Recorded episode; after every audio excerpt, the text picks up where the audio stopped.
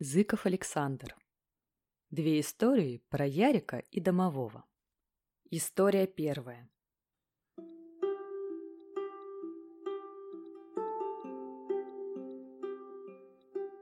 Дорогой слушатель, я давно хотел рассказать тебе одну удивительную историю, точнее даже две. Случились они давно. Я был тогда еще совсем несмышленым и простодушным белобрысым мальчишкой лет десяти худым как жерть и с вечно чумазой физиономией. Я жил со своими родителями и сестрой Христиной в небольшом поселке. И хотя находился он не очень далеко от города, добираться до нас было сложно, так как городской поезд тогда еще не ходил. Стоял июнь, самое начало лета. Школа у нас уже закончилась, и частенько после прогулок с друзьями я возвращался домой затемно. В такие вечера мать дожидалась меня на крыльце и каждый раз бронила, как только я появлялся. Но бронила не всерьез, больше для виду. В один из таких вечеров мама сидела, как обычно, на крыльце. Едва я появился у калитки, она отчитала меня как следует. «Яр, а ну-ка иди сюда!» – строго сказала она. «Послушай-ка, что я тебе скажу, сынок? Больше ты по темноте не гуляй!» «Ну, мам, еще же совсем не...» начал было я. Никаких мам. У наших соседей куры стали пропадать. Слыхал? Куры. Нет, не слыхал. И что? А то, что нечистая сила где-то здесь бродит рядом. Мам, брось пугать, рассмеялся я. Просто какая-нибудь бродячая собака таскает. Нет уж. Разве не знаешь, что курятник у них прямо во дворе? Они его всегда запирают на ночь. Даже если бы изобрел какой пес, их черныш бы сразу лай поднял на всю округу. Ладно, вздохнул я, не желая спорить. Я все понял. Я маленький мальчик, и мне следует бояться всяких домовых, которые куру соседи таскают. Не домовых, поправила меня мама. С домовыми у нас все ясно. Здесь другая нечисть. Может быть, вообще лесные духи какие? Тут уж совсем другой разговор. Пообещав маме, что больше не буду болтаться по темноте, я пошел в дом.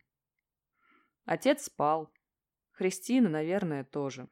У нее была своя отдельная комнатка.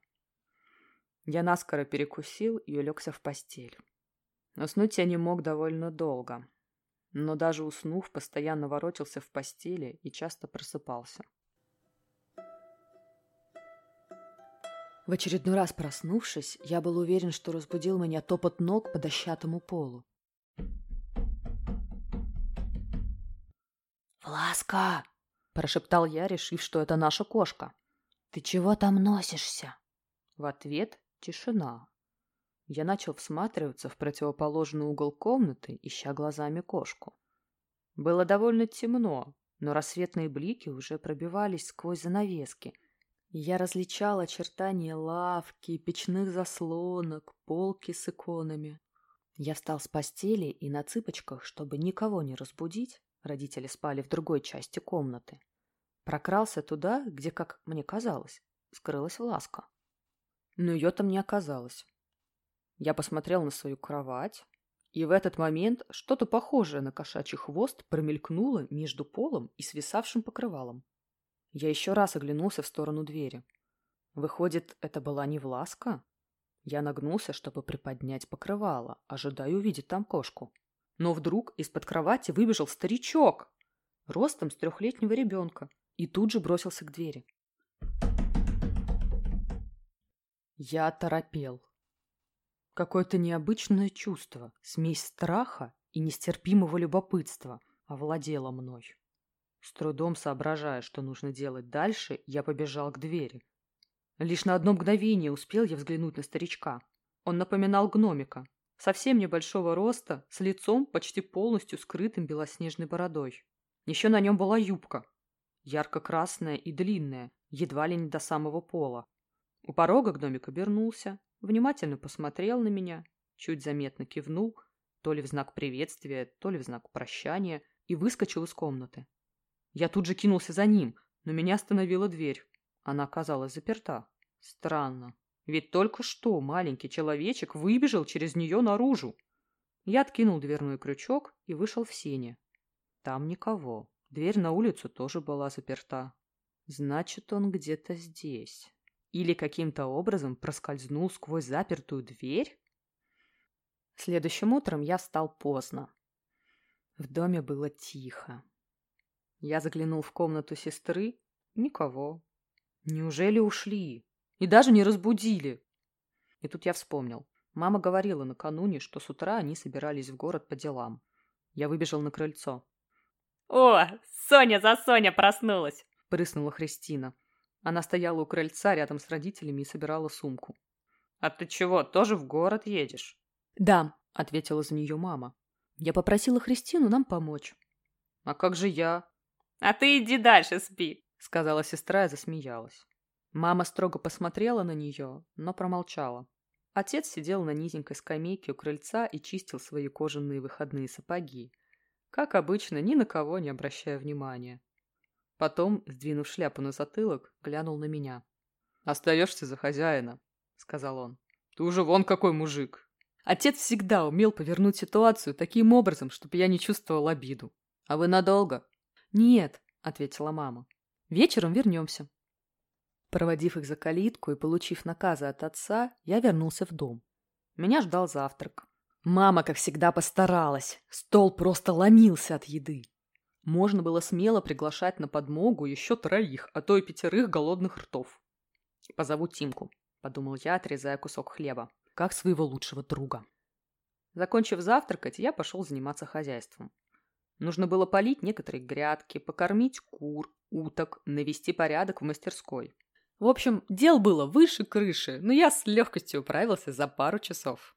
Осталось только еще прибраться в бане и хорошенько ее просушить. Вчера был банный день. Подойдя к ней, я почувствовал едва заметный запах гари. «Странно», — подумал я. «Неужели печь еще топится?» Войдя внутрь, я обнаружил, что так оно и было. Наверное, забыли погасить угли. Красноватые огоньки стали перемигиваться, то тускнее, то разгораясь. Их было очень много. Они застилали весь колосник, словно звезды ночное небо. Решив, что печь скоро прогорит сама, я прикрыл заслонку и пошел прибираться в бане. Когда закончил, я снова проверил печку. Угли все еще тлели. Я снова их слегка пошевелил и, уходя, оставил входную дверь приоткрытой, чтобы баня просыхала. Я решил сразу отправиться к Тимке. Его дом находился на одной улице с нами, через перекресток. Это была большая двухэтажная изба, в которой вечно царил бардак. У Тимки было много братьев и сестер, и родители просто не успевали следить за порядком. И все же мне всегда нравилось бывать у него в гостях. Каждый раз я находил там что-нибудь новенькое для себя. «Пошли гулять, Тим!» — крикнул я ему, когда тот показался у ворот небольшого сарайчика.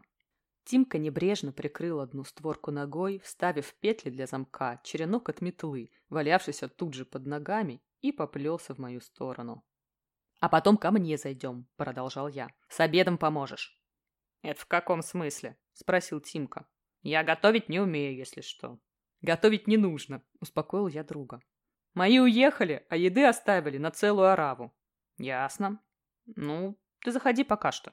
Тимка открыл мне калитку, которая скрипнула так, будто ее не смазывали лет десять. Когда он ее захлопнул, ведра, висевшие тут же на дощатом заборе, громко звякнули, а одно и вовсе упало на землю. Тимка посмотрел на него с недовольным видом, но даже не стал подходить, решив, видимо, что это пустая трата времени. «Только дай мне полчасика», — добавил Тимка. «Мне там наказали жерди новые для кур сделать». Я сел на скамейку рядом с сарайчиком мастерской, наблюдая, как Тимка строгает жерди. В мастерской внутри хозяйственных построек порядка у них всегда было больше, чем дома. Все инструменты лежали по полочкам. Каждая вещь находилась строго на своем месте, и ничто никогда не терялось. «Слушай, Тим, как думаешь, домовые существуют?» – спросил я друга. «А то!» — ответил он. «Мне бабуля, знаешь, сколько историй про них рассказывала?» «А сам их видел». Тимка прекратил строгать и уставился на меня, словно что-то припоминая. «А почему ты спрашиваешь?» «Да видел его, кажись, этой ночью». «Да ну шутишь!» Он опять взялся за работу. «Привиделось наверняка». Думаю, их сейчас совсем мало осталось. Распугали всех. Во всяком случае, моя мамка не видала. А ты, сестры твои, а братья? Не, протянул Тимка. Я же говорю, вымерли они уже. Я думал, они бессмертные. Может, выжили их, предположил я. Люди. Но Тимка не успел ответить. Калитка распахнулась, и во двор влетел наш деревенский пастух, дядька Родион. Его лицо было красным, как спелый помидор, а лоб покрылся испариной. «Яр!» — обратился он ко мне, вытирая рукавом пот с лица. «Мамка-то с папкой твои где, а?» Он едва выговаривал слова, так как совсем запыхался. «Отчего? Что случилось?» — подскочил я со скамейки, почувствовав неладное. «Так баня у вас горит, вот чего случилось!» Я бросился на улицу и сразу увидел, как с той стороны, где стоял наш дом, валил черный-причерный дым. Шел он от бани и явно не из трубы. Когда я подбежал к дому, во дворе уже стояла водокачка. Высокий молодой парень в специальном обмундировании держал подсоединенную к насосу трубу, из которой била сильная струя воды. Вдоль дороги выстроилась длинная цепочка людей, передававших друг другу ведра, наполненные до краев водой. Стены бани были еще целы, но многие бревна уже почернели. В маленьком окне ясно прорисовывались яркие пляшущие языки пламени. Я смотрел, как огонь медленно, но верно уничтожал то, что всегда казалось мне неотъемлемой частью моей семьи. То, к чему я привык за свой небольшой пока жизненный срок. То, от чего не мог так быстро разум отказаться. Конечно, я отдавал себе отчет в том, что баня пуста, что никто не пострадал, и слава богу. Но глядя на борьбу двух стихий, дерева и огня, долгого человеческого созидания и такого быстрого уничтожения, я впервые почувствовал неведомый до сих пор первобытный страх. Вдруг я заметил боковым зрением темный силуэт. Кто-то стоял чуть поодаль от бани, повернувшись ко всем левым боком и наблюдая за пожаром. Это был маленький человечек ростом шестилетнего мальчугана, но точно не ребенок, одет как взрослый. И мне показалось, что у него была седая борода. «Да ведь это... Смотрите!» Хотел было я крикнуть, но тут подбежала соседка, тетка Агафья, и буквально накинулась на меня. «Ярик, где мамка с папкой?» Какое-то время я смотрел на нее непонимающими глазами, а когда опомнился, глянул в сторону бани, и никакого человечка там уже не было. Они в город уехали, по делам, — ответил я тетке Агафье, еле ворочая языком. — А Христина с ними? — Да. — Ну и хорошо. Хорошо, что никто не пострадал. Я-то во дворе была. Чувствую, дымом откуда-то тянет. Пошла на дом ваш глянуть. Вроде ничего. Дай, думаю, до бани дойду. Ну, не стопят же они баню с утра пораньше. Повезло, а так бы вся сгорела. Баню потушили довольно скоро. Пострадала она не сильно, но папке потом пришлось ее очень долго чинить. «Эх ты, мужик!» — попенял меня отец, когда мы сидели вечером за ужином. «Как же так получилось-то?» «Ладно тебе. Главное, что сам не пострадал», — как обычно уступила за меня мама. «Я закрывал заслонку, пап. Плотно закрывал», — чуть не плача отвечал я. «Не понимаю, как это случилось». Очаг явно от печки распространялся. Видимо, все-таки плохо заслонка была закрыта. Стрельнул уголек, вот тебе и пожар. Веники там еще рядом лежали сухие. Лежали? Кажется, да, ответил я, не поднимая глаз. Несколько дней я ходил как в воду опущенный. Случай этот сильно на меня подействовал. Перед глазами постоянно возникали почерневшие бревна, бани, обуглившиеся доски. Я чувствовал свою вину за случившееся. Но и родители, как мне казалось, тоже. За то, что оставили меня одного. Ведь я действительно мог пострадать от пожара.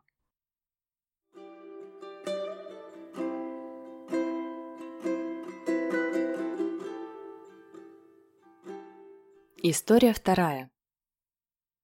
Спустя пару недель после тех событий я решил рассказать родителям о старичке в юбке, которого видел накануне пожара.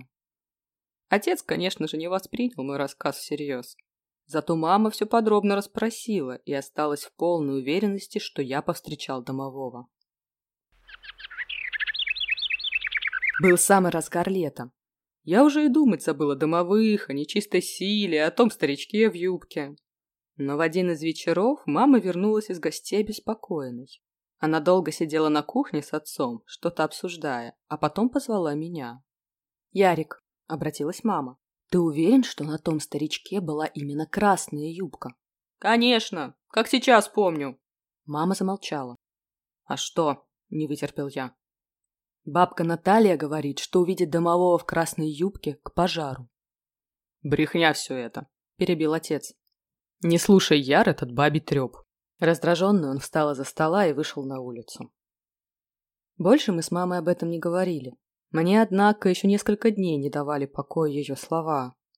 «Стало быть», — думал я, — «домовые не только существуют, но и посылают нам знаки, предупреждают нас о чем-то важном». Лето стояло теплое, дождей почти не было, и я каждый день пропадал с друзьями на улице. Мы открыли для себя одну лесную дорогу, о которой не знали раньше. Она соединяла наше село с другим, находившимся в верстах в пяти-шести. На дороге почти всегда было пустынно. Лишь пастухи да заплутавшие коровы попадались изредка. Мы стали гулять там чуть ли не каждый день. Дорога эта проходила через множество пригорков, широких полянок, на которых было удобно играть в прятки, разбойников, кол и разные другие игры. Приближался август а вместе с ним день рождения Христины. Родители планировали до этого события успеть сходить по ягоду. Должны были еще присоединиться наши родственники, мамина сестра с мужем и папина тетка. Жили они не очень далеко от нас, и мы ждали их со дня на день. Однажды я проснулся ни свет ни заря. Солнце только-только зажгло кромку неба на востоке, а петухи еще спали.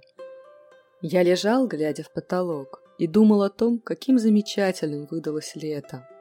О том, что только в это время года можно встать на рассвете, отправиться гулять, пока вся деревня спит, а потом вернуться и снова завалиться спать. Но в этот раз все пошло совсем иначе. Мне вдруг показалось, что я услышал в комнате сестры какой-то шорох. Неужели она тоже так рано проснулась? Что-то на нее не похоже, подумал я.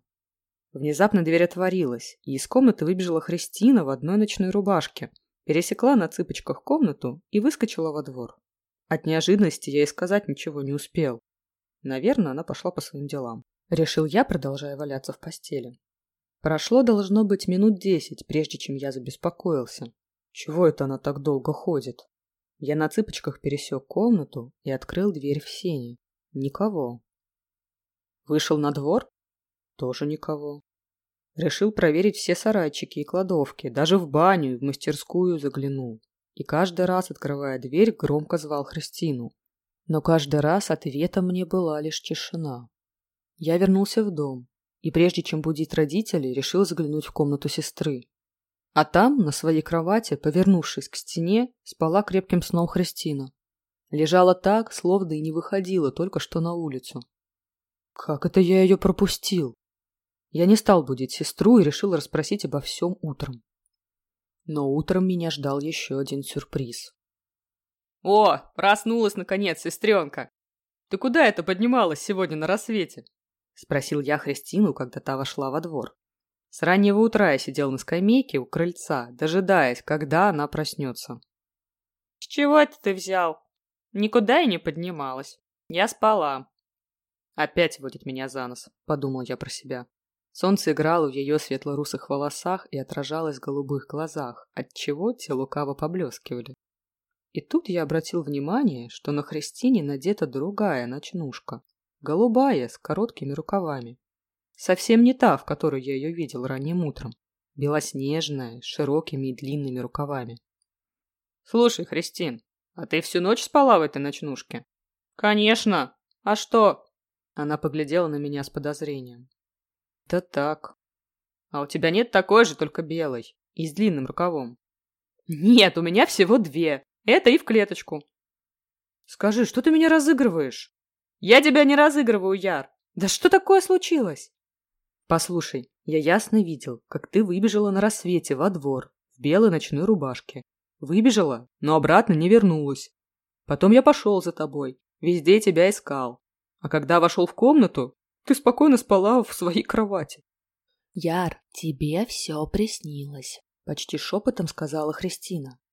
Она посмотрела мне в глаза, и я будто увидел в ее взгляде какую-то странную печаль, словно она почувствовала. То, что я рассказал, вовсе не было сном. «Опять эти твои видения», — бросила она наконец. «Но домовой, он ведь не был видением. Мама так же считает». «Но ты же не домового видел, а меня. Хотя и в это время спала в своей комнате».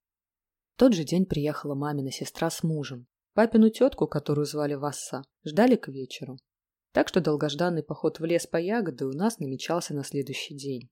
Отец подготавливал все необходимое. Корзины, совки для ягоды, которую нам частично пришлось чинить, походную одежду и обувь. Мама штопала носки и ломала голову над тем, что взять с собой завтра из еды, чтобы никто не остался голодным. Бабушка Васса приехала поздно. Был семейный ужин с долгими разговорами об урожае, о новостях, у кого что произошло за последнее время.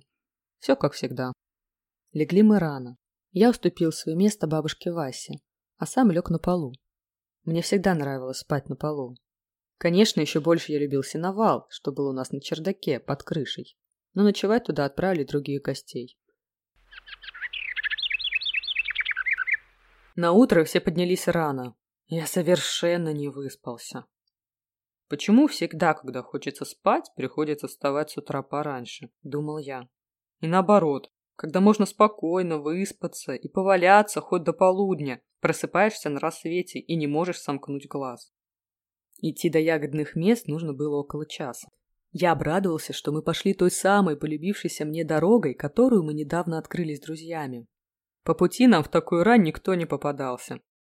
Лишь несколько заблудших коров возвращались домой. Мы прошли версты две, и отец сказал, что надо забирать левее. Никаких троп уже не было видно, но мы все равно повернули. Места здесь были замечательные. Широкие луга, небольшие пролески с молодыми березками. Пройдя через первый, довольно протяженный луг, мы обнаружили по правой стороне едва заметную тропку – вот по ней пойдем, сказал отец, и мы гуськом последовали за ним. Через некоторое время природа вокруг стала резко меняться. Мы спустились с небольшой возвышенности, и дальше пошел уже совсем густой лес. Деревья здесь росли высокие, и так как солнце еще не успело подняться высоко, было довольно сумрачно. Уже остались позади и луга, и холмы, заблудиться здесь было проще простого. Мы прошли, наверное, минут 10-15, как отец вдруг свернул с тропы. Он направился к зарослям на небольшом пятачке между деревьями. Черника! Теперь ягода стала встречаться все чаще. Попадалась даже земляника, да такая крупная, некоторые ягоды были размером с крыжовник. В какой-то момент я начал чувствовать усталость. Я медленно плелся сзади, под тем кустам, где уже прошлись до меня. Каждую вторую ягоду я забрасывал к себе в рот, и корзинка моя все еще была почти пуста. Вскоре я совсем отстал и даже немного сбился с пути. Однако я не беспокоился, так как знал, что тропа где-то справа, и слышал отдаленно голоса своих. Пару раз меня окликали, и я отвечал. И тут впереди меня, чуть левее, показался просвет между деревьями. Должно быть, там раскинулась лужайка или долина небольшой речушки. Я пошел было в ту сторону, но не дошел. Со всех сторон меня окружили ягодные заросли. В основном черника, но встречалась и земляника, тоже довольно крупная. Позабыв обо всем на свете, я набросился на ягоду. «Эй!» — крикнул я как можно громче. «Сей сюда! Тут тьма черники! Я один не справлюсь!» Но мне никто не ответил. Видно, плотная стена леса заглушала звуки. Если я пойду сейчас за ними, подумал я, то потом просто не найду это место. Я решил, что далеко без меня все равно не уйдут, и задержался, чтобы набрать хотя бы половину корзинки. Вот удивятся-то, когда увидят. Я медленно продвигался к просвету и через некоторое время увидел широкую лужайку. Подошел ближе. Там оказалось полным-полно земляники. Я, оставив корзинку под деревом, принялся срывать ягоду. Не в силах остановиться, я бросал ее в рот одну за другой медленно продвигаясь вперед. Мои руки почти по локоть, вымазанные в чернике, теперь пахли земляникой. Ее запах был таким сильным, что, казалось, благоухал весь лес. Немного погодя, я заметил пенек недалеко от себя. Мне показалось, на нем кто-то сидел. Я распрямился, присмотрелся. Сомнений не было. Это был тот самый гномик-старичок. Он удобно устроился на пеньке и насвистывал какую-то до более знакомую песенку. «Это... это вы?» — пробормотал я в полголоса, но старичок меня тут же услышал. «Мы, конечно. А кто же еще?» Он преспокойненько сидел, болтая ногами. Они не доставали до земли, хотя пень и так был не очень-то высокий. «Да ты присаживайся, Ярославчик, присаживайся. Посидим». Почему-то меня совсем не удивило, что назвал меня по имени. Старичок сдвинулся к самому краю пня, уступая мне место. Пень был достаточно широкий, и мы могли вдвоем на нем уместиться. Довольно долго мы сидели так, молча. А я не мог собраться с мыслями и придумать, о чем можно заговорить с этим человечком. Хотя, по правде сказать, человечком его назвать было трудно. Даже голос его был слишком уж необычным. Он походил скорее на замедленный голос ребенка, который, кривляясь, изображал взрослого. Наконец я собрался с мыслями и спросил. «А вы... вы домовой?» «Мы-то? Конечно. Домовые мы». Пропел гномик так, как обычно поют маленькие дети, подражая взрослым. Он продолжал болтать ногами и совершенно не глядел в мою сторону. Тут я вспомнил, как мама рассказывала мне, что если видишь домового, надо обязательно спросить его, к худу или к добру. И я сразу же это сделал. Старичок глянул на меня из-под лобья. — А ты, Ярославчик, э, сам-то как хочешь? — Как? — растерялся я. — К добру, конечно. — Значит, так и будет, — ответил домовой. — Тебе решать, к худу или к добру. Затем он спрыгнул с пенька, расправил одежку. В этот раз вместо юбки на нем было длинное одеяние наподобие зипуна. И сказал. «Ну и чего ты расселся-то? Дедушка старый. Тебе сколько лет? Лучше бы сестрички свои глаз не спускал, а то сидишь тут». С этими словами он повернулся ко мне спиной и побежал. Точнее, поскакал, перепрыгивая через высокую траву, точно заяц или белка. Через несколько мгновений его уже и след простыл. Некоторое время я продолжал сидеть, пытаясь осмыслить то, что произошло. К худу или к добру? Это тебе решать, повторял я про себя слова старичка. Сестры глаз не спускать. И тут в моей голове что-то само переключилось. Я вспомнил вчерашнее утро. Вспомнил, как мне привиделась сестра, выбегавшая во двор.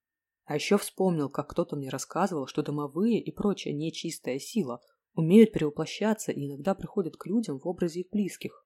Значит, это был он. Это был домовой, а не Христина. Он снова хотел меня предупредить о том, что... Я бросился в ту сторону, как, где мне показалось, была тропа. Однако там ее не оказалось. Видимо, пошла немного правее. Я задумался. Она ведь могла и оборваться где-то. Отец постоянно ходил на пролом. А может, они меня уже искали вовсю? Я начал кричать. Голосил как мог, но ответа не было. «Ау! Ау! Ау!» Я уже собрался разворачиваться назад, думая, что пошел не в ту сторону, как вдруг услышал звериный рык. Я пошел на звук, продираясь сквозь заросли кустарников. Рык становился все более отчетливым. Где-то рядом, видимо, протекала река, Повеяло прохладой, и мне показалось, что я услышал звук журчащей воды. Внезапно раздался испуганный, слегка приглушенный вопль. «Кто-нибудь! Эй, помогите! Папа!» Это был голос Христины. Я ринулся на крик, совсем не глядя под ноги. Через пару минут я оказался на широкой лужайке у берега реки, где чуть правее от меня у высокой осины стояла Христина. Она смотрела на меня, упираясь спиной в ствол дерева. «Ярик, беги за кем-нибудь скорее!» Еле слышно залепетала сестра. Периодически она поглядывала куда-то вправо. Я повернул голову и замер. В метрах двадцати от сестры стоял медведь. Он был огромен. Взгляд его казался спокойным и осознанным. И хотя было непонятно, что у него на уме, Мое появление явно сбило его с толку. Медведь перестал рычать и теперь просто наблюдал, то за мной, то за Христиной, по очереди. Внезапно я почувствовал внутри себя подъем, какой-то необъяснимый прилив сил. У меня будто бы мгновенно исчез страх. Я схватил большую ветку, которая валялась под деревом недалеко от меня, поднял ее над головой и стал крутить во все стороны, время от времени колотя по стволу. Вдобавок ко всему я начал громко голосить на каком-то несуществующем языке. Я разошелся настолько, что начал пританцовывать, крутясь на одном месте. Не глядя в сторону зверя, я все-таки знал, что он рядом. Он никуда не уходил, но ничего не предпринимал. Казалось, он чего-то ждал, либо просто наблюдал за моим представлением. Я остановился. Сам не знаю почему. Я чувствовал на себе его взгляд. Взгляд зверя. Я посмотрел на медведя из-под лобья. Осторожно. В его взгляде не было злобы. Казалось, медведь понимал, что мы всего-навсего беззащитные детеныши, такие же, как медвежата или волчата, только человеческие. И что нам надо было поскорее найти своих родителей и вернуться домой. Зверь начал вздрагивать, затем резко поднялся, рыкнул чуть слышно и очень медленно побрел прочь. Медведя уже не было видно, но мы все еще стояли в оцепенении. Боковым зрением я заметил какое-то движение среди деревьев. Затем шорох, будто кто-то суетливо шагал в ту же сторону, куда скрылся медведь. На какую-то секунду мне показалось, что я увидел очертания гномика домового, но когда присмотрелся, разглядел лишь ветки, ели да высокие кустарники. — Ты слышала? — спросил я сестру. Она не ответила. «Вот как наш Ярик сестру от Мишки спас!» В очередной раз заканчивала мама свой рассказ об этом случае. Все наши родственники, друзья, не говоря уже о соседях, все успели выучить эту байку наизусть. Но я один знал, кто на самом деле спас тогда мою сестру от медведя. Это был домовой, тот самый добрый старичок, который живет где-то рядом и предупреждает, хотим мы того или нет, об опасностях, что нас подстерегают. Добрый он не всегда. Может и рассердиться, если его разозлить. Но только зачем это делать? Ведь если ты с ним по-хорошему, то и он с тобой будет так же. В этот раз я никому, кроме Христины, не рассказывал о своей встрече с домовым. Подумал, ни к чему это. Пойдут разные толки, вся деревня будет на нас пальцем показывать, дескать, «Вот они с нечистью якшаются!» Думаю, поэтому, а может и не поэтому, домовой и не ушел из моей жизни навсегда, а продолжал время от времени, уже реже, конечно, давать о себе знать. Но обо всех этих историях я поведаю как-нибудь в другой раз.